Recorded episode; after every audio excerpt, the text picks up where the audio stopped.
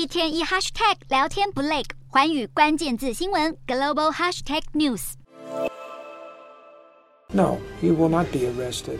巴西总统鲁拉十一日在印度新德里被记者问到，遭国际刑事法院通缉的俄罗斯总统普丁，如果在明年前往里约热内卢参与 G 二十领袖峰会，是否会被逮捕？对此，鲁拉回应：从表面上看，鲁拉十分尊重司法机关的裁决。不过，事实上，前几天他受访时曾经发表这样的言论。前几天才斩钉截铁地声称，普丁可以无后顾之忧地前往里约热内卢参与领袖峰会。鲁拉或许是感受到了国际间的施压以及舆论谴责，便在十一日改口称，普丁是否会遭到逮捕，将交由司法部门决定。这样的态度也掀起了各界忧心，因为巴西接任了 G 二十的轮值主席国，并且预计将主导该组织未来一年的议程。不过，政治立场与多数成员国分歧的巴西，在实质上能否掌握主导权，将是对外交能力的一大考验。尽管困难重重，巴西政府仍将在未来推动雄心勃勃的议程，包含对抗贫穷、饥饿和不平等。采取新措施保护环境，